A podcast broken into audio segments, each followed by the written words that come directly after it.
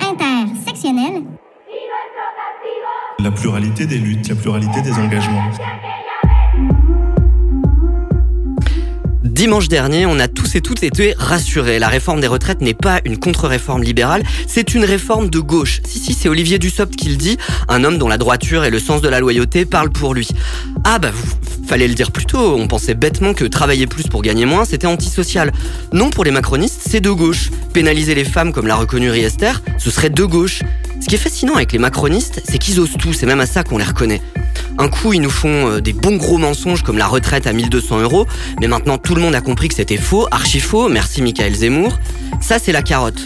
Un autre coup, ils tentent de nous intimider, ça c'est le bâton. Mettre la France à l'arrêt, ce serait prendre le risque d'une catastrophe écologique, sanitaire, voire humaine dans quelques mois, négliger la santé de nos enfants et aussi rater le train du futur. Vous avez entendu, c'était Olivier Véran mercredi dernier. Je sais pas à quoi il carbure, mais clairement, il y a quelque chose de pourri au royaume de la Macronie. Pas pourri d'ailleurs, détraqué. En fait, je vais vous dire ce qu'il y a, ils ont la trouille. Et ça, c'est très bon pour nous. Ils ont la trouille et ils perdent leur nerf parce que la seule raison pour laquelle ils défendent cette réforme impopulaire, c'est pour garder la face. Mais ce qu'ils vont se prendre dans la face, c'est les vrais gens, c'est la violence au travail, c'est l'épuisement des salariés, c'est l'injustice des rapports sociaux. En un mot, c'est le réel. Aujourd'hui, partout en France, des femmes et des hommes sont en train de converger vers des lieux de rassemblement avec des pancartes, des banderoles, calmes et résolus. Partout en France, pour la sixième journée depuis le 19 janvier, les gens vont faire grève et manifester. Aujourd'hui, le réel, c'est nous, la force tranquille, c'est nous, le bruit et la fureur, c'est eux.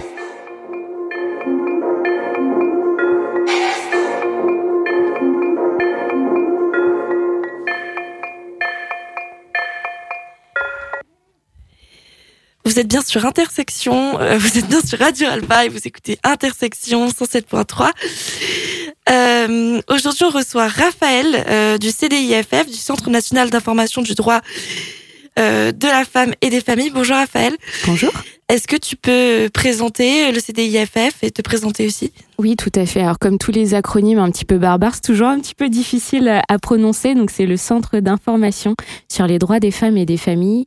Euh, donc c'est un réseau qui existe maintenant depuis 50 ans. On a fêté notre, notre anniversaire euh, en novembre. Euh, c'est un réseau euh, qui est national. Il y a un CIDFF par département et euh, le siège de celui de la Sarthe est au Mans. En plus du siège qui est au Mans, on a euh, presque 18 permanences au sein de, tout le territoire, euh, des permanences où on accueille euh, essentiellement des femmes, je dirais à peu près à 80%, euh, mais aussi des hommes. En tout cas, on accompagne des personnes qui sont majeures pour répondre à leurs questions juridiques. Donc, c'est majoritairement du droit de la famille, du droit des étrangers, des questions aussi qui concernent les violences intrafamiliales, conjugales. Et on renseigne aussi les personnes sur des questions d'emploi, de recherche, de formation. Et on intervient enfin euh, au sein des organismes qui en font la demande. Alors ça peut être les établissements scolaires, ça peut être euh, euh, tout- toute structure qui accueille du public, des services de l'État, des entreprises, euh, pour sensibiliser à la question des violences sexistes et sexuelles et pour déconstruire les stéréotypes de genre. Alors vous avez vraiment donc une multitude de missions. Ouais. Euh, Est-ce que parmi ces missions, donc tu l'as dit, c'est départemental. Est-ce que en Sarthe, euh, il y en a qui sont euh, spécifiques? Est-ce qu'il y a des spécificités au département de la Sarthe dans les besoins ou dans vos actions? Oui, en Sarthe, on a un bureau dédié à l'emploi. C'est pas le cas dans tous les CIDFF. Il y en a certains qui sont plutôt spécialisés sur les problématiques de santé, d'autres qui accompagnent des publics, voilà, par exemple, qui ont des services d'aide aux victimes au tribunal. En Sarthe, c'est pas notre cas. On a un bureau dédié à l'emploi qui existe de mémoire depuis 1997, D'accord. sachant que le CIDFF de la Sarthe existe depuis 1989. Donc c'est presque intrinsèque à, à l'identité du CIDFF. Euh, On est le 7 mars aujourd'hui, euh, la veille du 8 mars. Donc, euh, est-ce que à l'occasion euh, de cette journée internationale de lutte pour les droits des femmes, le CIDFF met en place quelque chose ou est-ce que vous vous en servez pour euh, voilà faire preuve d'une visibilité quelconque ou je ne sais pas. Oui, chaque année, le réseau se mobilise, alors euh, à l'échelle nationale, bien évidemment, puis à l'échelle locale, ensuite, euh, chacun est libre de proposer un petit peu ce qu'il souhaite. Le CIDFF de la Sarthe est partenaire du collectif Tout s'explique, qui est un partenaire qui, un, un réseau, pardon, qui, qui concerne euh, presque 20 structures différentes, publiques, des associations, loi 1901, euh, les services de l'État, bien évidemment. Et mercredi soir, on organise au cinéma Les Cinéastes une projection sur un documentaire que je vous invite vraiment à voir parce que c'est un sujet un petit peu extraordinaire et qui est assez inconnu euh, des Sartois. C'est un documentaire qui s'appelle Mauvaise fille, qui a été réalisé par Emrance Dubas euh, et qui traite de ce qui s'est passé dans l'ordre du Bon Pasteur, qui avait ses bâtiments euh, au Mans, euh, mais aussi à Angers, et qui étaient ce qu'on appelle un petit peu des maisons de redressement en fait pour mmh. les jeunes filles, qui étaient enfermées les jeunes filles euh, jugées de mauvaise vie ou tout simplement parce que euh, leurs parents avaient décidé décidé qu'elles seraient placées. C'était aussi un lieu où l'État renvoyait les jeunes filles qui étaient orphelines, qui n'avaient pas de, de lieu d'accueil, et euh, elles étaient, euh, si vous voulez, dans des conditions euh, très difficiles physiques. Hein. Elles avaient des, des, vêtements un petit peu rugueux, elles devaient accomplir des tâches très difficiles et elles étaient encadrées par des sœurs qui leur menaient vraiment la vie dure. Et donc on, on accueillera à l'issue de la diffusion du documentaire une personne qui s'appelle Evelyne Lebris et qui est passée par le Bon Pasteur et qui nous racontera son histoire et qui témoigne dans le documentaire. D'accord. C'est incroyable, enfin, c'est ahurissant. Et ça, ça a été fermé... Euh, dans les années 70. Dans les années 70. Ça a débuté au début du, du 19e. D'accord. Mais ça ressemble à ce, qu'on a vu en Irlande, en fait. Il y a eu un film là-dessus. Les Magdalene Sisters. Voilà, c'est ça. tout à fait. Tout à fait. C'est l'esprit. Euh, ce sont des lieux dans lesquels il y avait euh, du secret, de, de l'isolement, euh, un recueil. Alors, ça passait par une forme de transcendance. Hein, dans la parole divine, il fallait se couper du monde pour. gagner son paradis. Voilà, gagner son paradis, travailler avec ses mains et avec son cœur. mais a priori, beaucoup plus avec ses mains, quitte à les user de façon assez, euh, assez rude. Euh, parmi, euh, parmi vos missions, il y a l'emploi, l'accès à l'emploi. c'est particulièrement d'actualité puisque avec la réforme des retraites, on a vu que la question du, du, cas des femmes allait être fragilisée ou en tout cas ça allait poser problème. Est-ce que comment vous vous situez par rapport à ça? Est-ce que ça va changer vos missions? Est-ce que vous vous vous posez des questions sur euh, l'évolution de la situation des femmes dans l'emploi, euh, notamment avec cette réforme alors, est-ce que ça va changer nos missions? C'est un petit peu compliqué de vous répondre. Par contre, ce qu'on observe déjà, c'est qu'il y a une vraie inquiétude de la part des personnes qui sont euh, fraîchement retraitées ou qui vont l'être bientôt et qui viennent déjà nous voir euh, au sein des permanences au CIDFF euh, pour des questions qui concernent leur dossier. Alors, on a maintenant des maisons France Service un petit peu partout dans le département où on a en théorie des agents hein, de l'État qui sont censés pouvoir orienter, accompagner et répondre aux questions. Mais force de constater que tout ça est tellement complexe que bien souvent, quand on n'est pas aidé euh, d'un ou une juriste, c'est très difficile, quand bien même on a tous ces documents avec soi, euh, de s'y retrouver, comptabiliser ses trimestres. Il y a, y a beaucoup de questions qui, qui, demeurent. Et je pense que tout ça va, va se complexifier dans les années à venir. Ça, ça c'est à peu près certain. À ce sujet, euh, cette semaine, Bertrand nous a préparé une chronique, justement. Alors, c'est parti, Bertrand.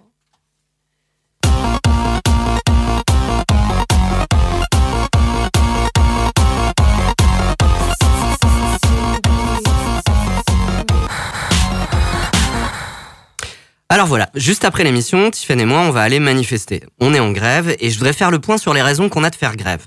De manifester, de s'opposer à cette réforme et finalement de battre le gouvernement. D'abord, il y a les raisons d'être contre. Hein. La première, c'est la énième fois qu'on nous fait le coup euh, de, de, la réforme des retraites indispensable et nécessaire. 93 avec Balladur, 95 avec Juppé, 2003 Raffarin, 2010 Sarkozy, 2014 Marisol Touraine. À chaque fois, on nous dit qu'il faut sauver notre beau système social qu'il est en faillite si on ne fait pas cette réforme. Et gna gna gna gna gna gna gna gna. Ensuite, c'est une réforme qui nous enlève des droits et qui va être dure en particulier pour celles et ceux, surtout celles qui sont déjà précarisées dans le monde du travail. On écoute Michael Zemmour, The Economist. Et donc, ceux qui pourront tenir tiendront, tant mieux pour eux ou tant pis pour eux. Et ceux qui pourront pas tenir, on en fait peu de cas. Et en gros, euh, c'est à peu près 3 personnes sur 10, un, ouais, un gros tiers de la population qui passe pas de l'emploi à la retraite.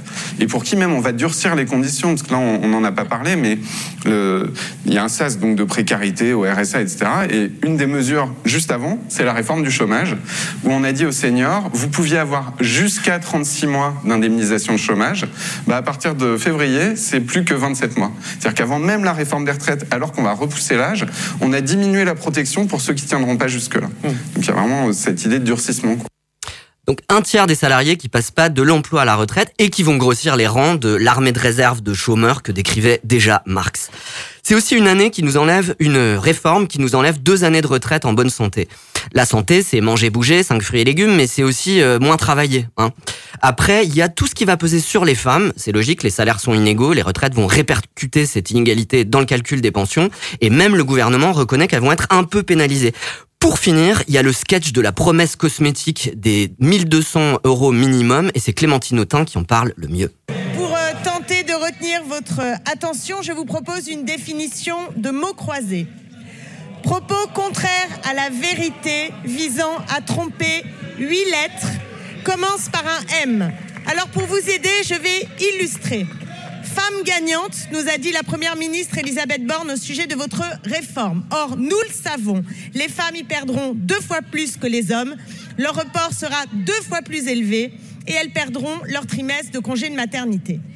Si vous n'avez pas trouvé encore un indice, le ministre Véran prétendait en janvier que 2 millions de personnes seraient concernées par la retraite à 1200 euros. Et progressivement, il s'est avéré que ces 1200 euros seraient bruts et pour une carrière complète.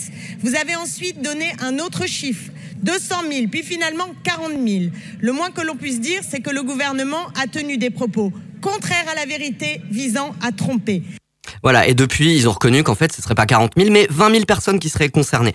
Si on prend du champ, il y a aussi tout un projet de société où les gens devraient toujours trimer plus, se prendre l'inflation dans la gueule, alors que les grandes entreprises nagent dans la piscine à dollars de leurs profits. Enfin, il y a un argument écologique. Si on veut lutter contre le changement climatique, il faut pas travailler plus. Il faut travailler moins, consommer moins, etc. Même un élève de CM2 comprend ça. Ah non, il y a aussi l'argument politique. S'ils nous font avaler ça, ils pourront euh, y aller crème. Hein. Regardez déjà ce qu'ils font avec le service national universel. Bon, mais là, pas le temps, ce sera pour la prochaine fois. Et puis, il y a l'argument en forme de menace nucléaire. Marine Le Pen a fait 34% des voix au second tour en 2017, 41% en 2022, qui dit qu'elle ne récoltera pas les fruits de la colère en 2027. Mais je voudrais terminer par des arguments positif. D'abord, cette fois, et pour la première fois depuis longtemps, on a un mouvement massif, unitaire, qui tient dans le temps, et on a un soutien de l'opinion publique qui ne se dément pas. Aujourd'hui, 67% des Français et des Françaises soutiennent le blocage du pays. C'est inédit. Ça ne veut pas dire que tout le monde va faire grève, mais c'est quand même historique. Donc avec tout ça, on peut gagner, on peut vraiment gagner. Et je terminerai en vous disant que faire grève, c'est chouette. Non, je vais développer quand même. J'ai écouté le sociologue Serge Pogam sur Mediapart et voilà ce qu'il dit. On a souvent tendance à considérer euh, que les conflits, bah, c'est un peu l'expression du désordre social. Or, moi, je montre au contraire qu'on peut voir euh, la constitution des liens sociaux à travers les conflits. Et il a bien raison. Faire grève, c'est refuser d'être uniquement un consommateur ou un individu replié sur la sphère privée, sur ses intérêts, sur ses petits besoins, ces petits êtres rabougris que notre société nous pousse à être. Faire grève, manifester, c'est retrouver la fierté d'être des sujets politiques, de faire à nouveau société, d'être debout et non résigné. En un mot, euh, pour aujourd'hui, en un mot, aujourd'hui, c'est la marche des fiertés des salariés. Et on doit gagner. Alors on fait grève aujourd'hui, on fait grève demain, ça s'appelle la grève reconductible, on met la France à l'arrêt, et comme on est des millions, oui, on va leur envoyer les diplés d'Égypte. Quand on vit dans une région qui est en difficulté industrielle, quand on est soi-même en difficulté, qu'on a une carrière fracturée, bon courage déjà pour arriver à 62 ans. C'est ça la réalité de notre pays. alors on va dire non, faut maintenant aller à 64 ans. Vous savez déjà plus comment faire après 55 ans. Les gens vous disent les emplois c'est plus bon pour vous. C'est ça la réalité. C'est le combat qu'on mène. On doit d'abord gagner ce combat avant d'aller expliquer aux gens, mes bons amis, travaillez plus longtemps. Les dépenses de retraite, vous le voyez, sont globalement stabilisées et même à très long terme, elles diminuent dans trois hypothèses sur quatre. Et ça, monsieur Dussopt, madame Borne, monsieur Macron, c'est cette France-là que vous ne respectez pas. C'est la France du travail, c'est la France qui se lève tôt, c'est la France qui conduit les hôpitaux, c'est la France qui refait les routes, c'est la France qui soigne les patients dans les hôpitaux. Et c'est celle-là, c'est cette France-là que tous les jours vous méprisez. Et bien cette France-là, aujourd'hui, elle vous répond, elle va vous répondre dans les semaines à venir au lieu d'être à Barcelone, euh, profiter du soleil, qu'ils écoutent vraiment ce que les gens disent dans la rue. Le peuple français est dans la rue, il faut les écouter. Les retraites n'étaient pas assez en danger pour qu'on procède à ces changements et c'est vraiment juste chier sur la gueule des soignants que de vouloir euh, demander de travailler à 64 ans, ça n'a aucun sens. Alors que rien n'y oblige, pourquoi voulez-vous nous voler nos plus belles années de retraite? Qu'importe la démocratie pour vous que vous ayez l'ivresse de détruire nos droits pour maintenir le marché libre et les hyper riches bien au chaud. Un autre exemple, les infirmières en 2010, elles pouvaient prendre leur retraite à 55 ans. Là, au moment où je vous parle, elles vont partir à 64 ans, 9 ans de plus. Et vous pensez que c'est sérieux? 9 ans de plus dans la vie d'une infirmière? Oh, on parle de, on parle pas que de chiffres, c'est pas, on parle de concret. Et des exemples comme ça, je peux vous en donner à l'appel. La réforme de la retraite, c'est une continuité de ce qui a été fait depuis le début, qui vise à détruire à peu près tous les fondements qu'on a réussi à avoir avec la sécurité sociale. Vous parliez du Conseil de la résistance, mais le but du jeu à l'heure actuelle, c'est de détruire ce Conseil de la résistance. Il faut protéger ce système-là, et tant que le gouvernement rentrera dans une confrontation entre nous, le capital, et qui essaiera de privatiser à tout prix tout, c'est-à-dire la retraite, l'hôpital, l'école, l'école est dans un état lamentable. Mais moi, je veux dire, mais mes enfants, mais j'ai même pas envie d'avoir d'enfants quand je vois l'école que je vais lui laisser, l'hôpital que je vais lui laisser, le service de justice que je vais lui laisser. Mais qu'est-ce que vous voulez qu'on laisse à nos enfants à l'heure actuelle On leur laisse rien. Nous avons le taux de pauvreté des retraités parmi les plus faibles. Ça, il faut le retenir. Notre système est efficace. Ça, il faut l'avoir toujours en tête. Et ça, la classe dirigeante ne le supporte pas. Parce qu'elle a besoin que nous soyons en permanence dans la, dans la dette, dans la recherche d'un emploi pour avoir droit au salaire. Moi, je vois pas une collègue qui a 64 ans aider une personne de 90 ans. Moi qui suis responsable des admissions euh, en établissement pour personnes âgées, les personnes déposent des dossiers à partir de 59 ans, voire 60 ans. Donc c'est que déjà à partir de là, effectivement, la santé, elle ne suit plus. Nous, notre euh, proposition, c'est re- revenir à la retraite à 60 ans, 55 ans pour des travaux pénibles, et pour certains travaux très pénibles, oui, on peut aller jusqu'à 50 ans.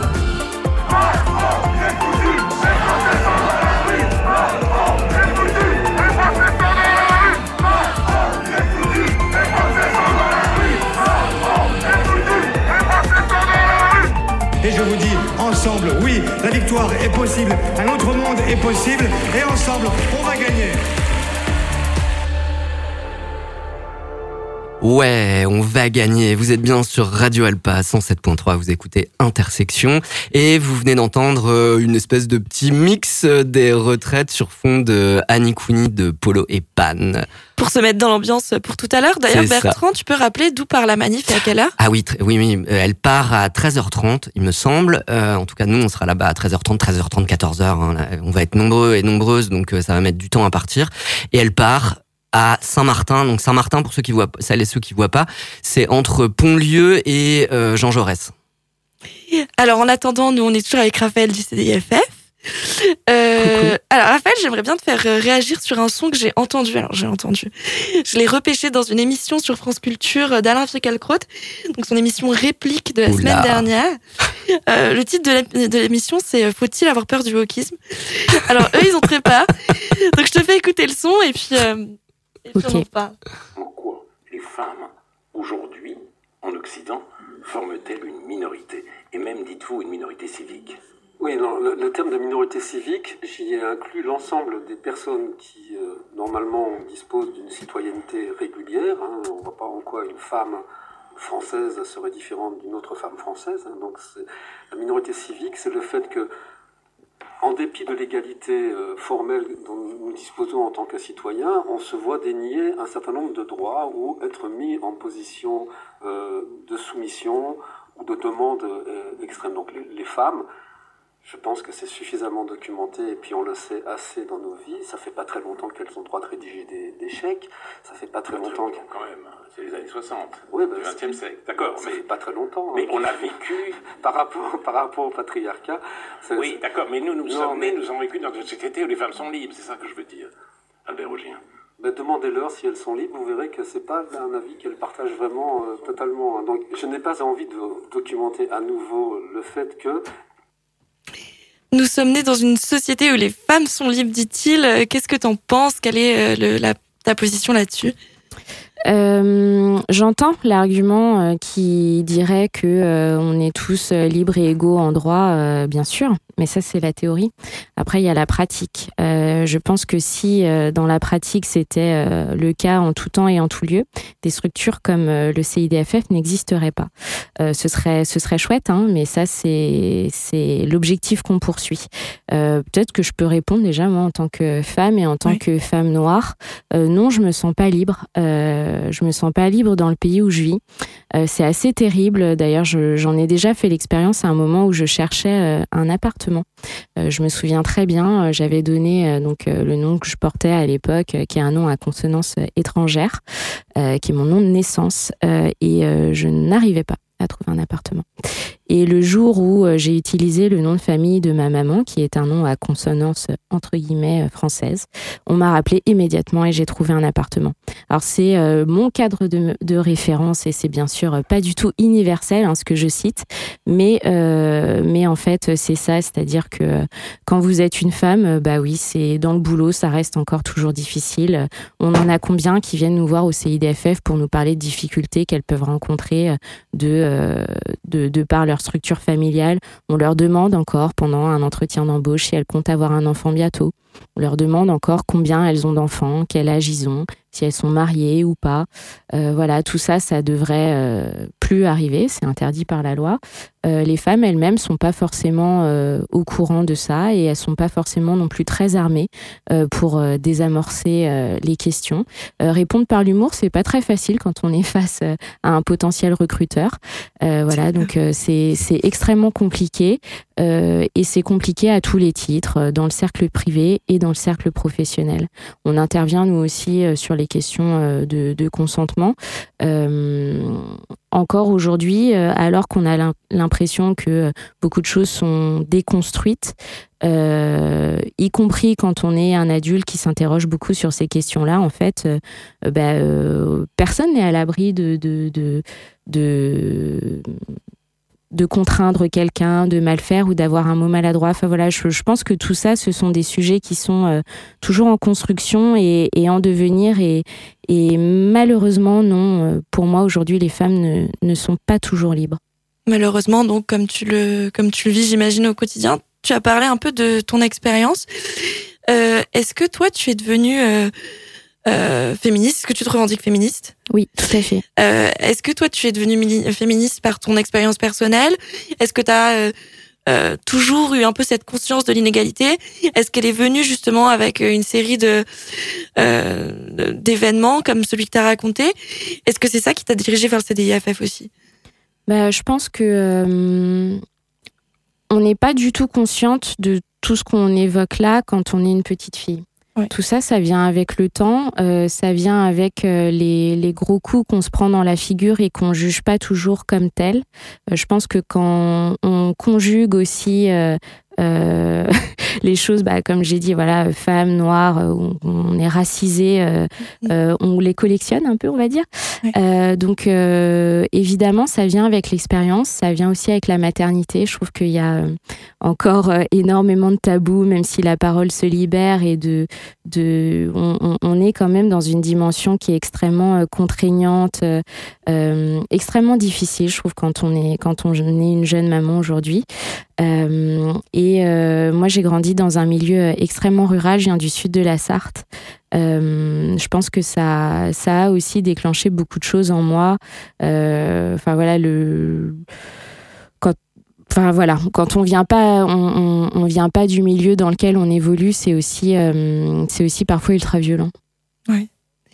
Et alors, quand on, subit ce genre de, les violences dont on parlait, notamment au travail, euh, donc il y en a plusieurs formes. Hein. Il y a des, des violences, euh, on va dire euh, directes et explicites, mais il y a aussi ce que tu disais sur voilà l'entretien d'embauche. est-ce que vous êtes en couple, etc. Là, on peut s'adresser au CDIFF si on a l'impression de vivre une situation inégalitaire ou injuste de la façon dont on nous traite, sans que ce soit une violence nécessairement hyper explicite. Oui, tout à fait. D'ailleurs, très souvent, euh, ces questions-là sont des pressentiments. Ce ne sont pas forcément des choses qu'on arrive à qualifier ni à caractériser euh, quand on en est victime. D'ailleurs, la majorité des victimes ne se ressentent pas comme telles. Hein. Elles ont juste l'impression qu'il y, a un truc qui cloche ou qu'il y a un truc un petit peu pénible.